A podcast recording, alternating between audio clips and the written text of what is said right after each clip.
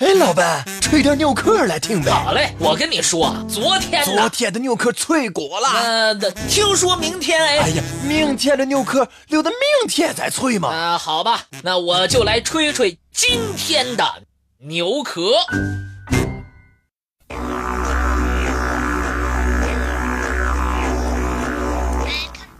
有一个地方，没有阳光，没有氧气，而且。高温高压，四周充满了高浓度的硫化物。有一个地方，虾蟹欢快地吞食着美味，蛤类、贻贝悠然自得地迈着步子。你一定想不到，这两个却是同一个地方——海底的火山口。你一定会好奇。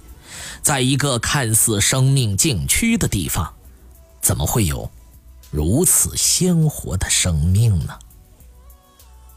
一九七七年，美国地质学家和生物学家在对东太平洋的一次探险活动中，发现了一个深海火山口。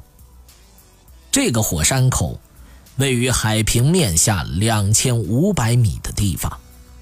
这是第一座被发现的海山火海，这是第一座被发现的深海火山。生物学家们在这里发现了一件令人不可思议的事情：他们在海底火山口附近发现了生物。人们一贯认为，在高于五十五度的温度环境下是不会有生命体存在的。可是，生物学家们却发现，在这个水温高达三百五十度的火山口附近，却是一派生机盎然。这里生活着虾、蟹、巨蛤、孔线虫及其他一些不知名的海底生物，甚至还有比较高级的章鱼。这个发现，连科学家都感到非常惊奇。他们没想到。这些生物居然可以在如此恶劣的环境中繁衍生存。这些生物是如何在一片黑暗的极端恶劣环境中生存下来的呢？这里无法生长植物，那么这个生物圈的食物链又是怎么形成的呢？其实，这是一个有趣的食物圈。在火山口附近生活了许多耐高温的氧化硫菌，它们以火山口吐出的硫化氢为食，而它们自己则是高级的浮游生物的美味。虾、蟹、蛤又以浮游生物为食，在这个食物链最顶层的江章鱼，则以虾来充饥。因此，即使没有阳光，没有植物。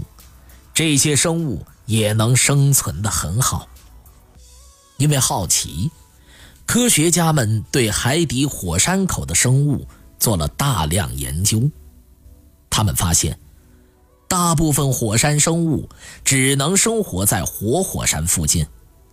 当火山不再活动后，以成体的形式生活在火山附近的火山生物也会随之死亡。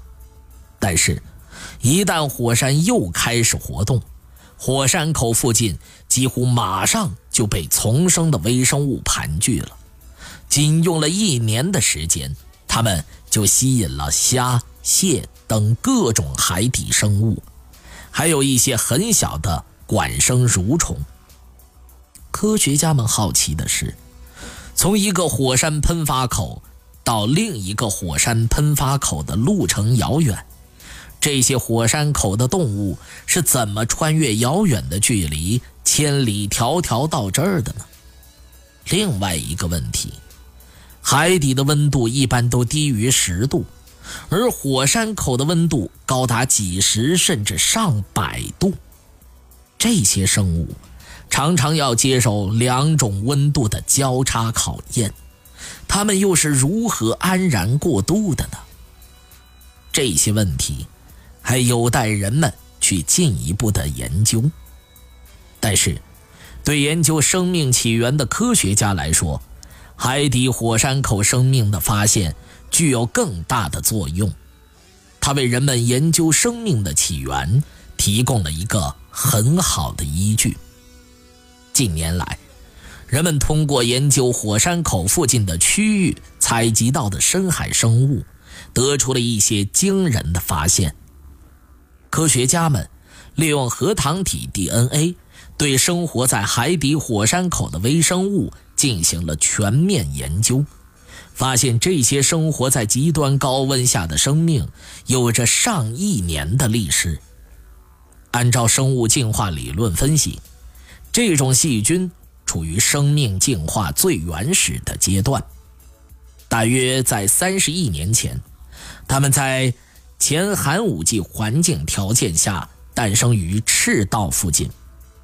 研究者认为，从某个角度来说，这些耐高温的微生物，更接近于所有生命的祖先。当然，也有人不同意这个看法。最终的谜底，还需要更进一步的去探索。